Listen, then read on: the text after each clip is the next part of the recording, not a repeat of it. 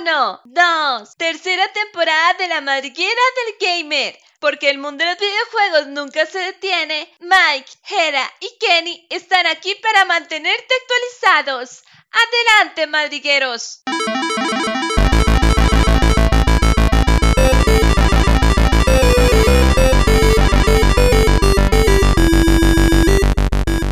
Buenas gente, buenas, espero se encuentren muy bien allá en casita. El día de hoy es un programa bastante bonito el que vamos a tratar, el desarrollo, la evolución del desarrollo indie. Eh, la verdad es que, bueno, como ya yo, lo he, yo lo he dicho bastante en estos podcasts, eh, creo que los tres somos bastante amantes de los juegos indie y le queremos dedicar un, un episodio especial. Cómo hemos ido viendo esa evolución del desarrollo indie a lo largo de los años y esos grandes videojuegos que nos han impresionado y queremos hablar sobre eso, ¿verdad? Conmigo se encuentran ya Jera y Kenneth, como es costumbre. Eh, saludos, Kenneth, ¿cómo está? Eh, Jera, ¿cómo se encuentra? Mike, Kenny, súper emocionado. La verdad es que hablar de los indies, y ustedes lo saben, que tenemos varias temporadas ya desde que queremos eh, tratar el tema. Así que listo para darle de una. muy buena gente y como siempre, ah, emocionado de estar otra semana con ustedes acompañándolos y, y a darle con el tema. Sí, y es que ¿quién no ha jugado un juego indie? Pues, que sería la pregunta para empezar, ¿verdad? Eh, pero también, ¿qué videojuegos indies nos han impresionado? ¿Qué videojuegos indies nos han dejado marcados, verdad? Porque hoy en día estudios independientes, juegos indies que se desarrollan, hay por montón, pero ¿cuántos de esos juegos llegan a evolucionar de tal manera que impactan tanto, ¿verdad? Eh, para poner un ejemplo, para empezar el programa, y yo sé que Jera quiere también charlar un poco y arrancar con esto, para yo poner un poco eh, entredicho este tema, porque mucha gente tal vez no sabe, yo sé que, que mucha gente no, no, no, no, ni siquiera muchas veces sabe que es un juego indie, pero para poner un ejemplo, eh, Minecraft empezó como un juego indie, ¿verdad? Hoy en día ya nosotros no lo consideramos como un juego indie debido a la gran exposición que tiene y la gran inversión que tiene por parte de Microsoft. Fortnite, pues se podría haber considerado un inicio como un videojuego indie. Hoy en día es lo que es, ¿verdad?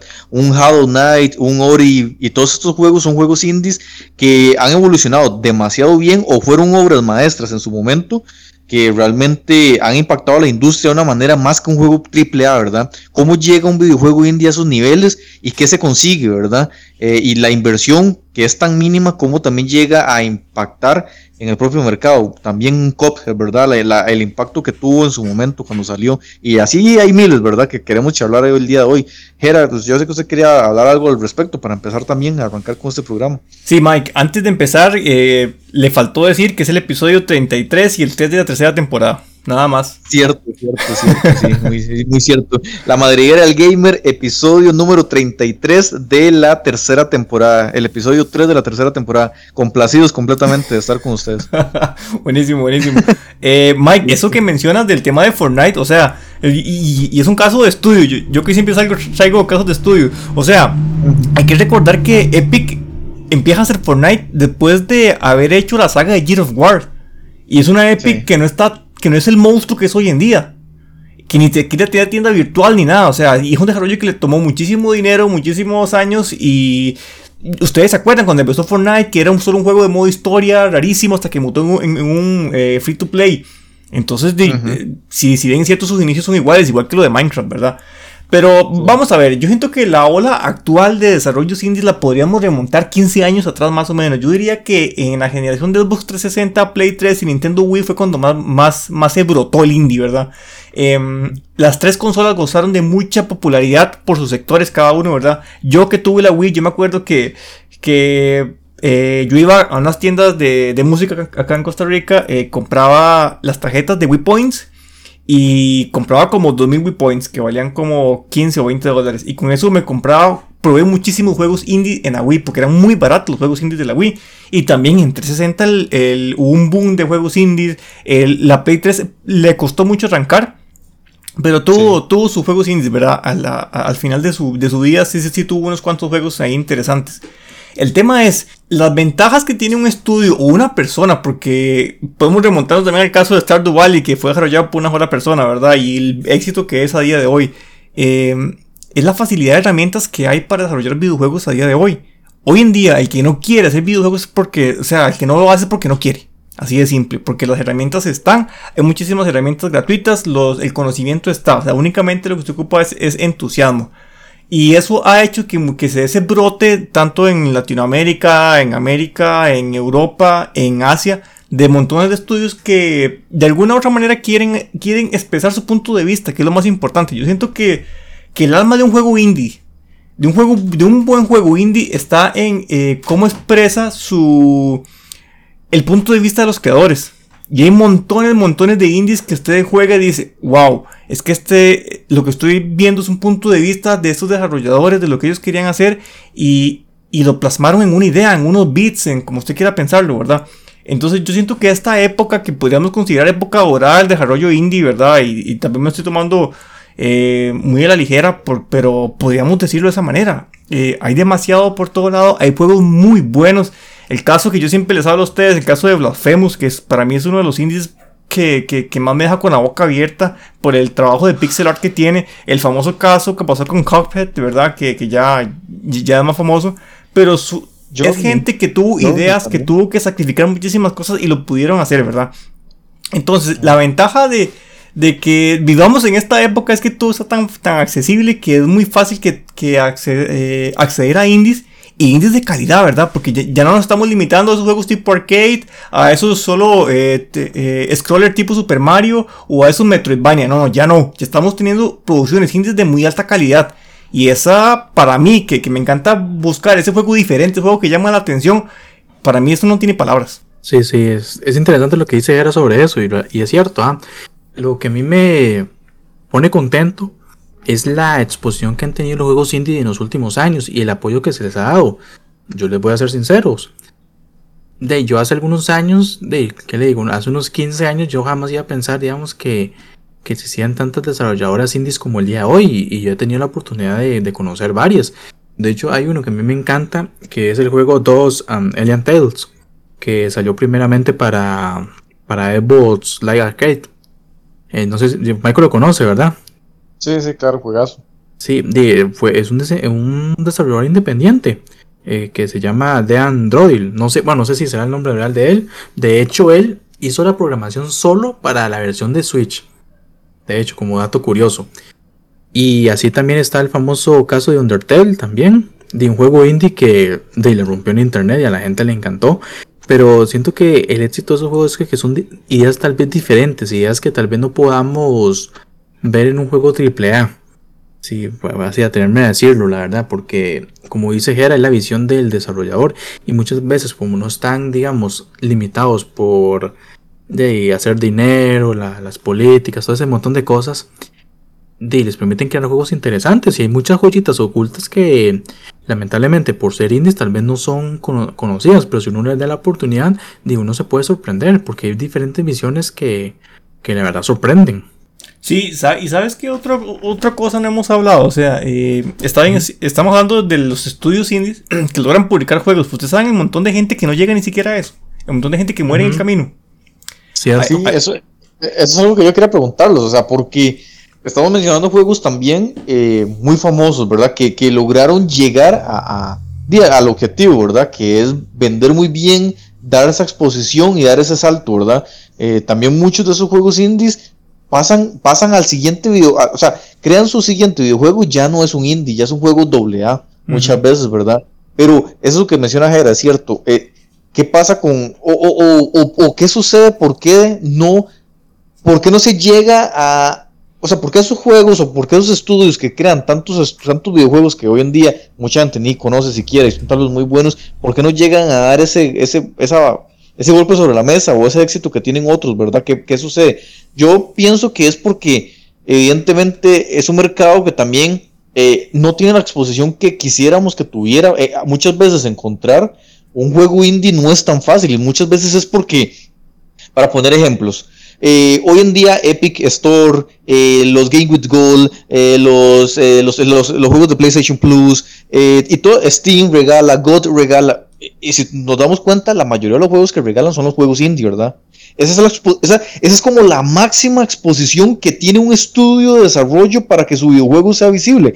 Es más, para ponerles un ejemplo, Rocket League se tuvo un gran éxito porque se publicó gratuitamente recién salido en la PlayStation Plus.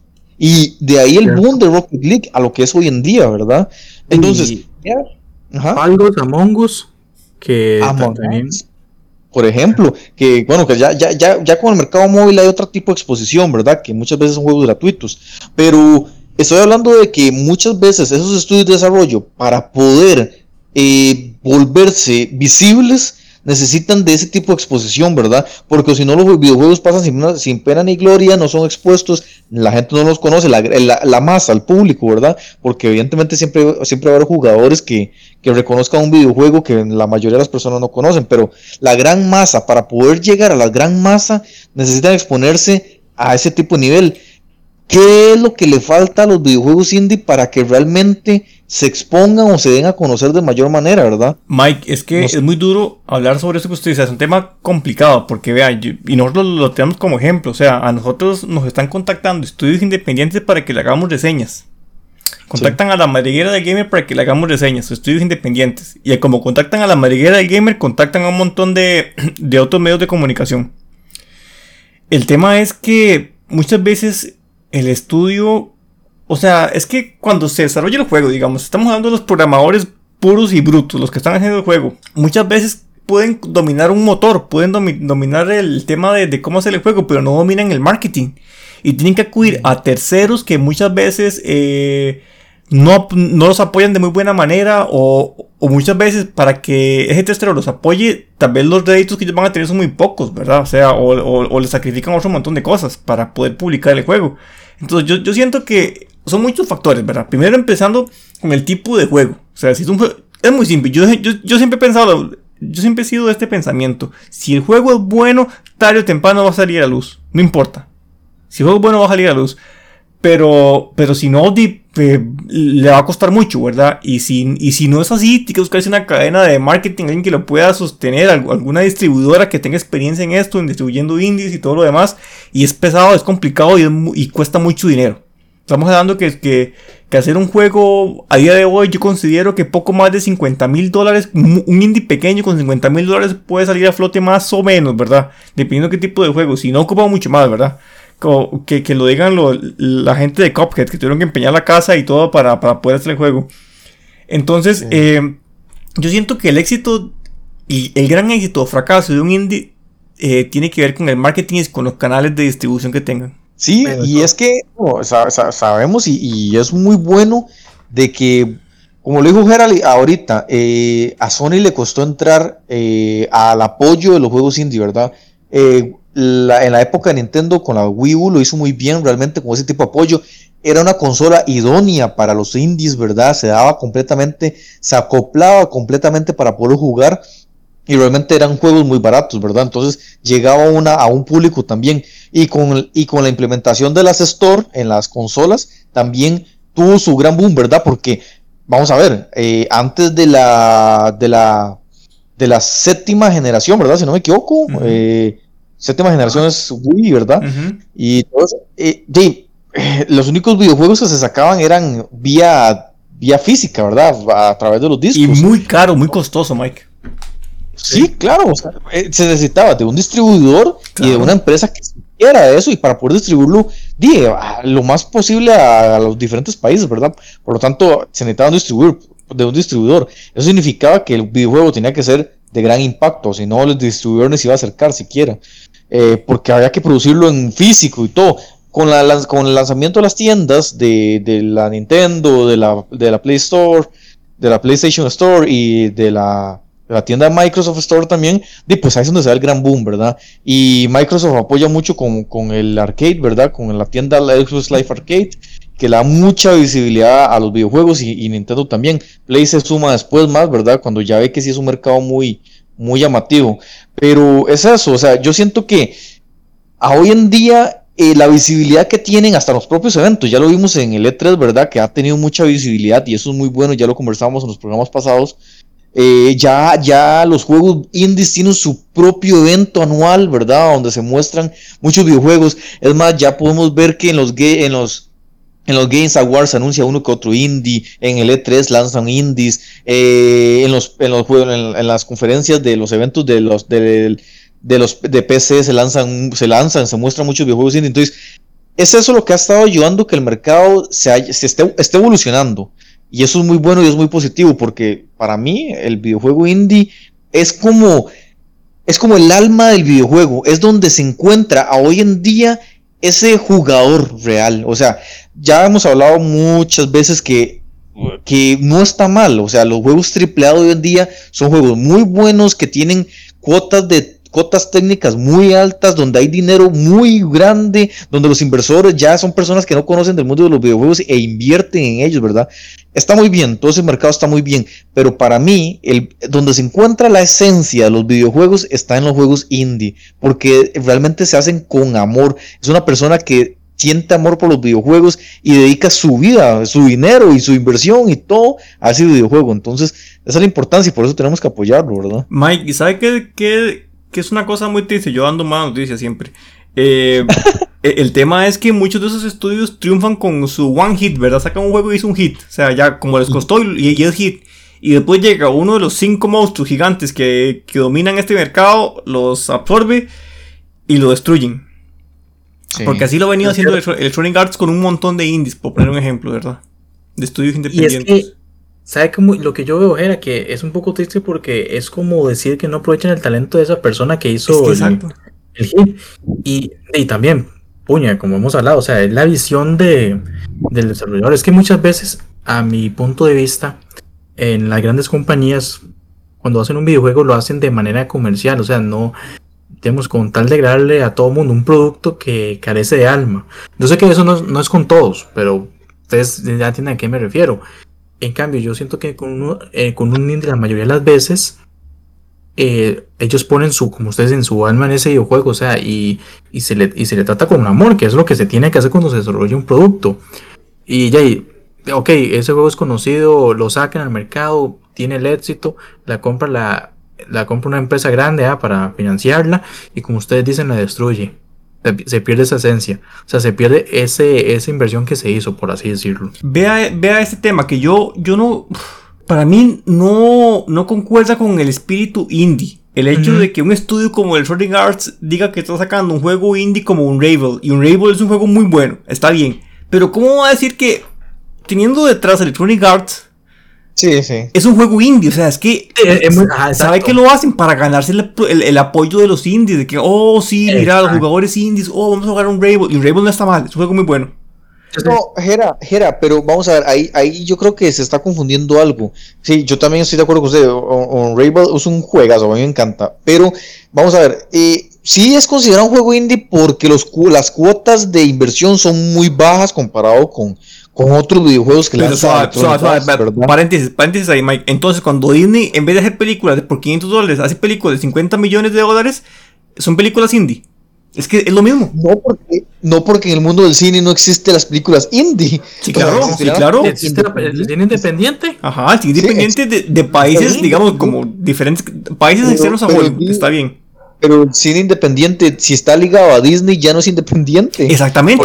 Por, qué? Si está ligado a Shooting Guard, ya no es, ya, no es indie. Es que es así de simple. Porque, era porque yo a, día de hoy se le considera videojuego indie a, ese, a ese videojuego que su desarrollo no implica mucho dinero, ¿verdad? No hay, no hay, no hay 200, 300 personas trabajando en ese videojuego.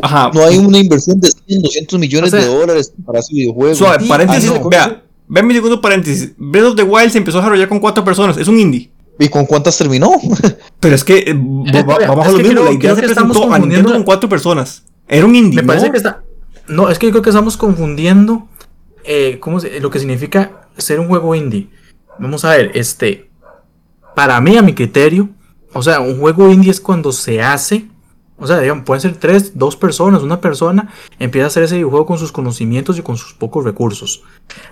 Yo lo veo así a mi criterio. Ustedes dos empiezan a hacer un juego. Yo lo digo, yo lo digo para generar polémica, pero que Michael dice es muy cierto. O sea, un, desarrollo indie tiene poco dinero. Pero para mí, lo, que, yo no puedo eh, aceptar es que un estudio como el Shooting Arts o una compañía tan brutal como el Shooting Arts me venga y me diga que un Rebel es un juego independiente. Es, es, que eso es lo que quiero llegar yo. Vea, ustedes hacen un videojuego, ¿ah? yo los veo y yo, mira, este juego me, me gusta, me, tiene potencial. Digamos que yo soy una, una gran compañía, Electronic Arts. Entonces digo, bueno, gente, yo lo voy a coger bajo mi ala, yo me voy a encargar de todo y para que ustedes este juego sea conocido. ¿Ok? como digo, no sé si Electronic Arts les habrá dado a ellos, este, los habrá apoyado No, no, no, financieramente. no. Me imagino que sí. Un Rebel, Ah. un- Rebel salió de las entrañas de, de, de Electronic Arts. No fue que. Electronic Arts vio un estudio allá, allá en Polonia y lo agarró. Ok, ok, entonces hasta eso. Entonces, entonces, ¿realmente lo podemos considerar como un juego indie? Yo siento que bajo esos conceptos, yo siento que no, porque está siendo padrinada por una empresa grande. Para mí un No. juego indie es que sea por alguien eh, ¿Quieres solo decir que tal vez no tiene... Ajá. Tienes paréntesis, es que usted está confundiendo juego indie con, con, con un desarrollador independiente. Y, y vamos de nuevo a lo mismo, un desarrollador independiente es que nosotros ustedes nos juntemos para hacer un videojuego. Somos un estudio y creamos un estudio, la madriguera del gamer eh, es, un, es el estudio. Es un- somos un estudio independiente llamado la madriguera del gamer que vamos con nuestros recursos a desarrollar un juego de bajo, de bajo inversión y que prácticamente es nuestra inversión, por lo tanto vamos a desarrollar un videojuego indie de un estudio independiente. Electronic Arts con su estudio interno quiere desarrollar con bajos costos un videojuego indie, pero no es bajo un estudio independiente, es Pero- marca Electronic Arts con, Ajá. con- con un, con un videojuego de bajo costo. Así de sencillo. Eso no Ok, se- No, Mike. pero, o sea, pero vamos a ver, yo estoy aquí viendo la definición de videojuegos independientes y se los voy a leer a ver qué dicen ustedes. Los Videojuego videojuegos, independiente. Ajá, los videojuegos independientes, popularmente clasificados como indies, son videojuegos desarrollados por grupos reducidos de individuos o pequeñas empresas. No suelen contar con el apoyo financiero de distribuidores y publicistas, sino que su difusión depende principalmente de la voluntad de los jugadores para compartirlo con nosotros. Ok, ¿Ok? gracias a Wikipedia por, ese, por esa definición. Segundo, Mike, pregunta súper, súper trascendental para el futuro de este podcast. ¿Un Rebel es Ajá. indie o no? Sí lo es. ¿Cómo va a ser indie, Mike? O sea, es- argumenteme, Es o sea, susténteme Es que, por qué es es, que si indie. fuera un estudio independiente, es que si fuera un estudio independiente, pero es- el problema es que yo lo que digo es está padrinado por Electronic Arts. Entonces Está yo no sé si realmente. Pero, pero la, acabo de leerle la definición. Se supone Sí, que vea. ellos no, no están, eh, no, no suelen tener apoyo de, de distribuidores. Electronic Arts obviamente está dando a conocer ese Ok. videojuego. De- de- deje que yo hable. Dele, Mike. Ah, Hágale, Mike. De, de 100 estudios que crean juegos indie, uno es creado por Electronic Arts, 99 son creados por gente de la calle, gente normal que le gusta los videojuegos y programa e invierte en eso. Entonces, no significa que porque Electronic Arts también tiene su departamento para crear indies, no es un videojuego indie. Electronic Arts dentro de sus arcas dicen, ah, apoyemos esto y que también eh, tengamos gente para que cree sus videojuegos pequeñitos que no dejan de también ser llamativos y generar ingresos, ¿verdad? Estamos hablando que Electronic Arts y todos esos estudios, todas estas empresas grandes, Ubisoft y toda esta gente, evidentemente siempre están por ganar dinero. Y Ah, hasta cierto punto los videojuegos indies también generan dinero a un costo Sí, muy sí, bajo. Y ellos tienen estamos de todas las herramientas, tienen todo el conocimiento, tienen toda la forma de distribución, se manejan el mercado al dedillo, no les cuesta generar nada a un videojuego indie. ¿Por qué? Porque es de bajo costo. Eso sí, ahora sí, el gran mercado de las personas que desarrollan videojuegos indie sí son personas de la calle, como usted y como nosotros, bueno, que tengan conocimiento de videojuegos. Ahí, está, ahí es donde está, ahí- de ahí es donde sale la mayor cantidad de juegos indie. Pero no significa que porque si Ubisoft o Electronic Arts o la propia Microsoft eh, invierten en un videojuego de bajo costo, no es considerado un indie. Porque, el- porque Microsoft invirtió y ayudó a distribuir Cuphead. Y Cuphead es un videojuego Mike, indie. claro, claro, pero Cuphead tiene el sello, el sello de sus creadores. A, a- a De lo que voy es que una cosa es que usted invierta, es que usted invierta en un proyecto que usted le tenga fe, como el caso de Microsoft y Cuphead con ese estudio, ajá. eh, a, a que otra cosa es que el juego salga de sus entrañas y usted diga, bueno, le voy a dar 10 millones de dólares para hacer este juego independiente, por decirle algo, para que, para que Electronic Arts diga que es algo poco para ellos. Si no funciona, pues no, no pasa nada. Es que, o sea, es que, y, y si funciona, le damos toda nuestra infraestructura de, de marketing que ya tenemos. Es que eso para Era- mí no, no aplica como indie nunca, o sea, nunca Era- va a era- aplicar como indie. Yo lo veo así, digamos, a lo que dice Michael, sí, a mí me cuesta también creer que, que este videojuego sea indie, porque digamos, es cierto, vea, es que, véanlo así, lo que, lo que estamos este, sacando como conclusión es que este juego no está recibiendo un presupuesto mayor como otros juegos AAA, es la única diferencia, pero considerarlo indie, eh, siento que no, porque les voy a decir una cosa, de estas 10 compañías, digamos, por así, por poner un ejemplo, de 10 personas que están haciendo- creando un juego indie, eh, los que están con Electronic Art- Arts van a tener una ventaja, que ellos los están apadrinando y van a, van a darse a conocer más, van a tener los vías de comunicación, o sea, ellos van a tener un apoyo es que- mayor. espérese, pero vea, espérese. Eh, lo que quiero decir es que, eh, no- y vamos a poner también el ejemplo del cine independiente, para que, para que, para que entendamos el contexto. Cuando hacemos un videojuego indie, normalmente uno no tiene eh, apoyo, digamos, uno, lo hace con sus propios recursos. Por eso es que uno es independiente. Al igual que con el cine independiente, que generalmente cuando es el director que pone su propio bolsillo para crear una película fuera de los estándares que de, por ejemplo, las películas hollywoodenses. Por eso si digamos, este, Disney empieza a patrocinar una película X, ellos van a decir lo que tienen que hacer. Lo mismo con los videojuegos. Yo no sé si, eso sí, yo no puedo atreverme a decir si Electronic Arts le dijo algo a ellos de que cómo hacer el videojuego o, metió mano. Eso no, no, no, no lo sé. Pero me refiero que ya ellos tienen un apoyo de una empresa grande y, tienen la facilidad de darse a conocer, que no lo critico tampoco, o sea, tampoco es malo, pero me cuesta verlo indie como tal por, esas razones, a mi criterio. Es que, es que el tema es que usted lo está viendo como una competencia, como, como si un rival, pues, como que si el videojuego de los patitos eh, puede competir contra un rival. Es que no es un tema de competencia, es un tema de estilo, es un tema de, de, de, dónde calza eso. Yo creo, yo creo, no, no, no, es que, ¿sabe qué, Lara? Que yo siento que se puede perder hasta la esencia, porque yo, vea, como le digo, para mí, no sabemos si Electronic Arts este, estará metiendo mano como, como pasa en la vida, ah, que, que las grandes empresas meten mano a un producto para hacerla más amigable para el público. Tal vez me estoy yendo a, a otros temas que no tienen que hacer, pero siento que lo bonito del indie es que, de, al ser un grupo pequeño, ellos deciden cuál es el sentido que, que, ¿cómo se llama? Que van a llevar el videojuego sin que nadie externo eh, influya sobre, sobre el mismo. Yo lo que creo vean, yo lo que creo es muy simple. Yo creo que el Ring Arts y que nos estamos entrando en este caso en concreto. Por dicha encontramos uno que, nos, que entráramos en debate. El Sonic Arts hizo un juego en 2D con historia interesante llamado Unravel, muy bueno, con perspectiva 2D en frontal con sprites en 3D.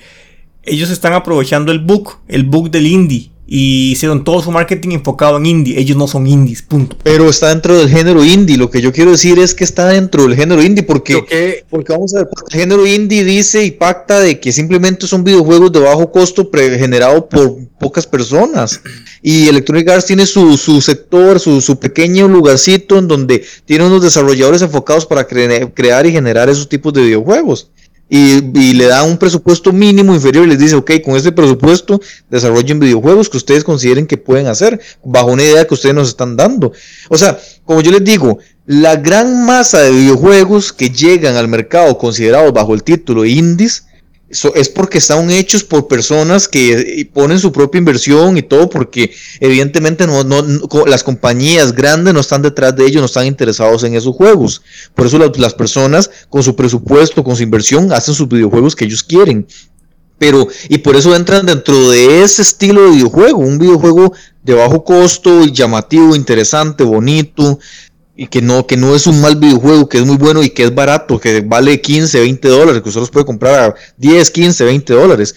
Eso es un videojuego indie. No es si es, no es, no es que no significa que no es justo que porque, porque tiene Electronic Arts detrás ya no es considerado un videojuego indie. Pero si todo el videojuego está creado bajo una identidad indie, porque todo, porque cuenta con toda la identidad y con todo el sello, un videojuego indie. Es que yo creo que estamos confundiendo de dónde proviene la inversión.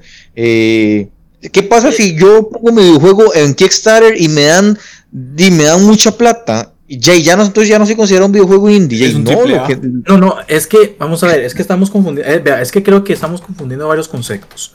Ok, primero, eh, si usted, digamos, pone un videojuego en Kickstarter, en primer, ah, perdón, ya, y usted, digamos, está financiando solo, es decir, usted, usted está haciendo con sus propios recursos, darse a conocer y que otras personas den, den su dinero, si quieren apoyar el me, acuerdo de un caso, de hecho, siguiendo con de hecho, de, un momento que rápidamente, de hecho, hubo el caso de un videojuego de un estudio que es el primer videojuego que está sacando, que ellos pidieron 100 mil libras para empezar el videojuego. ¿Y sabe cuánto reunieron en su campaña? Más de un millón de dólares para crear ese videojuego. Y, ahorita les explico la historia, pero que no la puedo decir aquí en, el podcast, pero luego se los cuento. Vean, mi, mi pregunta es la siguiente, ya que estamos, ya que caemos en Kickstarter. Shenmue 3, financiado en Kickstarter, el mayor éxito de Kickstarter, más de 10 millones de dólares. ¿Es un indie o no? Ya el estudio tiene la capacidad para crear un videojuego más grande del que tenían idea a un inicio, porque tienen mucho más presupuesto. Entonces, al tener mucho más presupuesto, si el estudio es capaz de desarrollar un videojuego AA o AAA, pues perfecto, porque tuvieron la inversión. Pero si usted llega y alcanza 10 mil dólares, usted no puede hacer con 10 mil dólares un triple A. Así de sencillo. Em, Esto está, Sí. está basado en la cantidad de presupuesto que usted tenga.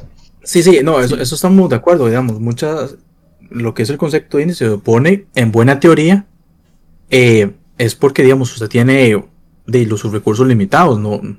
Ahora, vamos a ver, este es buen ejemplo lo que dijo Jera, que yo siento que, digamos, un videojuego indie es que es- se hace cuando, por ejemplo, o sea, que no viene de una empresa grande, sino que viene, digamos, de un pequeño grupo que decidió hacerlo. O sea, que no tiene influencia de, de otras personas externamente, por así decirlo. Que no fue que de una empresa y vaya, yo lo voy a financiar, ustedes me crean este juego, bla, bla. No, sino que yo, de un grupo de amigos se reunieron y vamos a crear este juego. Así, por, por la diversión y obviamente tal vez tener un poco de dinero. Siento yo que podría haber por ahí el, el concepto de juego indie. Por eso para mí, digamos, me cuesta mucho pensar que este juego que tenía y que tienen con Electronic Arts es, es indie. O sea, no sé, hay algo como que a mí no me, no, me, no me llama la atención del todo. Es que no sé, no, como que no me. No, como no, que vea, algo no me cuadra. vea, yo, No, yo dejando las polémicas de lado y ya, y- Ajá. eh, dejando de, de- porque estamos en polos opuestos, yo creo que los dos tenemos razón. Yo siento que hay, Sí. hay eh, dentro de la misma industria como el Arts, de- en algún punto hay algo, hay algún departamento, hay alguna oficina vacía en el, en, el piso B2 abajo con lleno de goteras de, de agua y ahí están los indies. Algo, algo tiene que pasar así en Electronic Arts, de fijo. Y les dan algún presupuesto muy pequeño. Como también, como dice Kenneth, eh, hay estudios de, de tres compas que se juntan y hacen juegos indies. O sea, eso va a pasar siempre. O sea, yo siento que, que es parte de la industria. O sea, eso sí o sí, o sea, sus- ambos son desarrollos indies. ¿Cuál es la ventaja que tiene un indie hecho por Electronic Arts? Que, de que tiene Electronic Arts por detrás y el tema del marketing. Y que no le- y- y es un fracaso, no les duele. Exacto, perder 10 también. 20 mil, Ujú. 30 mil dólares. Lo que O sea, sea, en cambio, y si, si nosotros perdemos 30 mil, 40 mil dólares de un videojuego que no funcionó, lo jodimos de toda la vida. O sea, ahora sí, de, deuda en bancos con toda la vida, Sí, pagándolas. sí, exacto. Esa es la Sí, sí. diferencia, pero el estilo y el género no deja de ser indie, es lo mismo. Yo- tengo O sea, una la diferencia para que- ustedes. Eh, si bien es cierto, sabemos que un juego indie se diferencia mucho de un AAA porque ellos tratan de diferenciarse, en, sobre todo en el tema gráfico, ¿verdad? Que ellos tratan de ser o hacerlo pixel art o hacerlo muy cúbico o cualquier. Eso para llamar la atención. ¿Ustedes creen que algún día podremos tener indies con calidad AAA? O sea, me refiero con Ya calidad tal vez visual, no, no en historia, porque en historia yo sé que sí hay, pero ¿qué piensan al respecto? Yo creo que ya está pasando, o sea, la tecnología ha llegado a un nivel tan avanzado ahora más que ya eh, esta gente de Epic está sacando ya el Unreal 5, ¿verdad? Las capacidades y las facilidades técnicas para crear videojuegos técnicamente, visualmente llamativos y bonitos y fa, a un- diga- llamémosle que, que, que sí, que se requiere un conocimiento técnico, Mike, evidentemente. pero es un motor gratuito, imagínese. Imagínese. Sí, exactamente, pero yo siento que, que sí, que sí es capaz, que sí vamos a llegar o que ya estamos llegando al punto en el que podemos generar, al menos visualmente, eh, videojuegos muy, muy técnicamente muy llamativos, visualmente muy bonitos, eh, porque los motores gráficos de hoy en día están llegando a esas facilidades, ¿verdad? Según comenta Epic, el Unreal 5 aún va a ser mucho más sencillo programar, ¿verdad? Y con, mayor facilidades. Entonces, para el desarrollador, para el programador, eso significa facilidad, eso significa eh, disminución de tiempos, eh, ahorro de presupuestos, eh, o sea, significa muchas cosas, mayor expandir más sus mundos, ¿verdad? Sus ideas. Entonces yo siento que sí, o sea, eh, pero ¿qué es lo que está pasando también con los videojuegos AAA? Que yo no estoy tan de acuerdo muchas veces, que estamos llegando a situaciones tan abismales como videojuegos tan amplios, con mundos tan amplios que ya lo hemos conversado con, en podcast pasados, ¿verdad? Videojuegos en los que se creen que ya entre más grande es el mundo, ya es lo que tiene que, que, que- que ahora, hoy en día para vender un videojuego tiene que ser un mundo enorme, o sea, y, y- y yo creo que los AAA se están yendo por ahí, por, canti por amplitud, ¿verdad? Entonces, no, yo no estoy tan de acuerdo con eso, pero, pero di, tal vez es el sello AAA cada vez va también eh, eh, creciendo, ¿verdad? Tienen que ser videojuegos más amplios, eh, con duraciones más eh, mayores.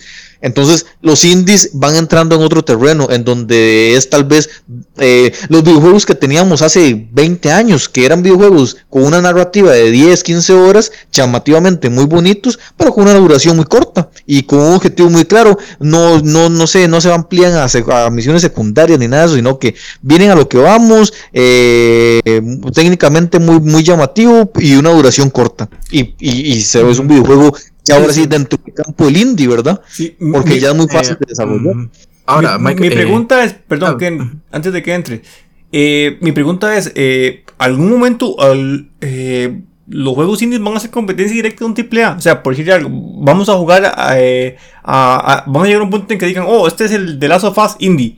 O no, o este es el, el, Super Mario Indie, o este, bueno, Super Mario Indie ya hay, ¿verdad? Pero me refiero, este va a ser el nuevo Uncharted Indie. Sea, ¿me entendían el punto? Sí, yo digo que por la exposición que han tenido los indies en los últimos años, yo siento que sí es posible. Ahora, os digo algo muy importante al inicio del podcast. Ahora hay más herramientas para programar un videojuego, hay muchos programas. Entonces ahora es mucho más fácil, como hemos repetido en este podcast. Entonces, siento yo que sí existe la posibilidad. Ahora, es cierto lo que dice Michael que ahora un triple A se ve como un juego enorme, ¿ah? que tiene que un mundo casi infinito, ¿ah? pero ahí es donde entra lo, lo maravilloso de los indies, que se desvinculan de esas, digamos, mentalidades eh, empresariales de lo que, es un, videojuego de éxito. Eh, porque digamos, ellos van a hacer algo diferente que pueda atraer al público. Yo siento, eh, tal vez no ahorita, pero yo siento que digamos, si, si, si, si la gente sigue conociendo este mercado, y la gente se empieza a interesar más en esto. En unos años, cuidado, si vamos a ver videojuegos indie que, que le pueden dar este pelea a un triple A. Yo sé que ahorita, tal vez en el momento no, pero yo siento que sí es posible. Yo siento que sí. sí. Yo no sé a qué se refiere usted con darle pelea, pero por ejemplo, eh, en su momento y ahora, Minecraft generaba más dinero que, que cualquier videojuego AAA. Y por eso se fijó en ellos, ¿verdad? hay, hay, algo, eh, por eso le digo, entonces existe la posibilidad de que si el juego y tiene el boom. Minecraft, no luchó por un factor técnico, sino por una idea muy innovadora y llamativa. O sea, es que también es, como lo quiera. Fortnite eh. también luchó por lo mismo. yo, yo, o sea, que ellos tienen la originalidad de su lado, que digamos, por ejemplo, que se, se vinculan de, de, digamos, la mentalidad empresarial de que hay que hacer un juego enorme. No, ellos van a hacer, la idea es que el juego indie nos va a ofrecer algo fresco, algo diferente. Exacto. Yo, yo para responder a la Jera, yo no creo eso. O sea, yo no, yo no estoy tan de acuerdo o no, o veo muy difícil que en algún momento podamos comparar, por ejemplo, un The Last of Us con un videojuego indie muy similar. Porque, digamos de nuevo lo mismo. O sea, vamos a ver, para poner videojuegos muy grandes, The Witcher, Cyberpunk, eh, eh, Horizon, eh, los Halos, vamos a ver, están llegando a cuotas de 500 millones de dólares, 200 millones de dólares, 300 millones de dólares. Eh, o sea, es, eh, años de desarrollo, 5, 6, 7 años, ya hemos visto Cyberpunk 8 años, 300, eh, 400 personas detrás de ese videojuego, o sea, estamos hablando de que aunque sí, aunque las herramientas están y son más fáciles de desarrollar, también no significa que, que hoy en día eh, se les ponen sobre todo, ¿verdad? Como que ya sobre la mesa se le pone todo y ya simplemente aquí tiene todo y usted, una persona puede hacer lo mismo que 400 personas en 8 años, o sea, no, no, no creo que todavía estemos a ese nivel, no, no lo veo todavía posible, aparte que las cuotas de, de, de, de costos son altísimas, ¿verdad? Entonces yo todavía no lo, no lo veo tan posible, yo creo que el videojuego indie siempre ha, apostado más por la creatividad, por la innovación y por ese aire fresco que menciona Kenneth. O sea, yo siento que las, los puntos de vista son muy diferentes. O sea, los AAA apuntan por un lado y los indies definitivamente, evidentemente, porque no tienen el factor presupuesto personal y mucho otros conocimientos muchas veces, ¿verdad? Eh, apuntan evidentemente por un asunto más creativo. Entonces, no, yo, creo que indie yo pienso igual que Mike, o sea, mi punto de vista es que el, el, indie no tiene, o sea, su meta no tiene que ser parecerse un triple A. Su mercado y su fuerte y su corazón está en la diferencia, en cómo se puede diferenciar de un mercado, cómo puede ofrecer mecánicas diferentes, cómo puede ofrecer historias eh, profundas diferentes. Y el caso de Undertale, era para mencionar alguno. Eh, y que con unos gráficos muy simples lograron eh, atrapar a millones de personas con, con con, una historia profunda, ¿verdad? Entonces yo siento que, y, así es para donde va, digamos, no es porque Jera lo diga, ¿verdad? Es porque el mercado indie ya va para allá. Ya va al área que quiere diferenciarse, va a tener herramientas muy buenas y muy disponibles, como hablaba Mike, el tema del Unreal 5, las demás herramientas que ya hay disponibles. Y, y entonces va a ser más fácil poder desarrollar. No vamos a poder comparar una persona con 400, como dijo Mike, pero sí, sí vamos a tener valores de producción muy altos, muy altos y ni comparables con hace 15 años en el, en el mundo indie, ¿verdad? Sí, sí, sí, sí exactamente. Eh, yo creo que por el momento, yo siento que está bien, ¿verdad? El tema. Podríamos ir dejándolo por aquí, ¿verdad? No sé si tienen algo más que decir. No, no, sí está bien. Yo de mi parte nada más quiero eh, recomendarles Fly Together para Nintendo Switch como cierre. Es un juego muy bueno que está por 15 dólares, es un indie. Eh, muy divertido, como multijugador hasta para, para 8 personas. Así que si pueden darle la oportunidad, désenla, eh, no se van a arrepentir, está muy bueno.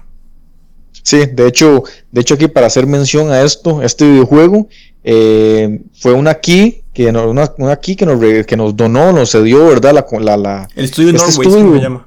Exactamente, eh, se lo agradecemos bastante. Definitivamente Jera pudo hacer el análisis, lo puede encontrar en la madriguera del gamer también. Tenemos eh, videos sobre, sobre el análisis. Le agradecemos mucho realmente al estudio que nos, que nos dio la, la key para poder hacer este análisis y realmente nos sentimos muy complacidos porque, eh, bueno, según leo el análisis y lo que he escuchado de Jera, es un videojuego que merece mucho la pena y esperamos que si de parte de nosotros sirve para recomendarles este videojuego y que ustedes lo jueguen, pues realmente avalado y recomendado por, por Jera, que es el que lo ha jugado, pero a como se escucha es un videojuego que suena muy, muy, muy llamativo y que por el precio realmente, eh, pues lo vale la pena, ¿verdad? Y también estaríamos apoyando a esos estudios de lo que hoy justamente estamos hablando, ¿verdad? Que es el apoyo, ¿verdad? Que le podemos dar nosotros como videojugadores a estos estudios que necesitan muchas veces visualización y que les, les cuesta muchas veces obtenerla, ¿verdad? Entonces, si podemos poner un granito de arena, pues genial, ¿verdad? Entonces, súper recomendado este videojuego. Y si quieren saber un poquito más, pueden ver el video que Jera realizó, que se encuentra en la página La Madriguera del Gamer y, y en la página de YouTube. Eh, y por ahí Kenneth también está realizando el análisis de otro videojuego. No sé si quieren, quieren mencionarlo. Tal vez después más adelante ya lo hablo un ah. poquito más. Dark Deity, sí. La verdad es que lo he jugado. Me ha, me ha, gustado bastante. Ahorita no voy a decir mucho de él. Ya cuando haga su respectivo análisis lo van a ver. La verdad me ha sorprendido porque es de ese tipo de juegos que a mí me gustan. Eh, con ese género medieval y todo. Y bueno, no voy a decir tampoco mucho, pero es un juego que realmente les aseguro que va a valer la pena. Ya luego lo vamos a ampliar el, tema después. Sí, tal vez para la próxima semana me gustaría como que Jera hable darle un poco más de minutos para que hable bien de este videojuego. Sí, sí, claro. Eh, sí, sí, lo dejamos al final igual. Sí, sí. Y podemos hablar, ya, ya alguna vez que Kenneth haya reseñado también, hablar entonces, dar un espacio para hablar sobre estos videojuegos, pero realmente muy complacidos que nos estén dando este apoyo a nosotros y también nosotros poder brindarles este apoyo a, este tipo de estudios, ¿verdad? Que, que, sabemos que necesitan de esto. Entonces, por el momento estaríamos, se los agradecemos por habernos escuchado el día de hoy y nos vemos la próxima semana para el próximo episodio. Muchas gracias, hasta luego. Esto ha sido todo por este episodio. Recuerden que pueden seguirnos en YouTube, Facebook y Spotify como La Madriguera del Gamer y también visitar nuestra página web lamadrigueradelgamer.net donde encontrarás todo tipo de noticias acerca del mundo de los videojuegos. ¡Hasta la próxima!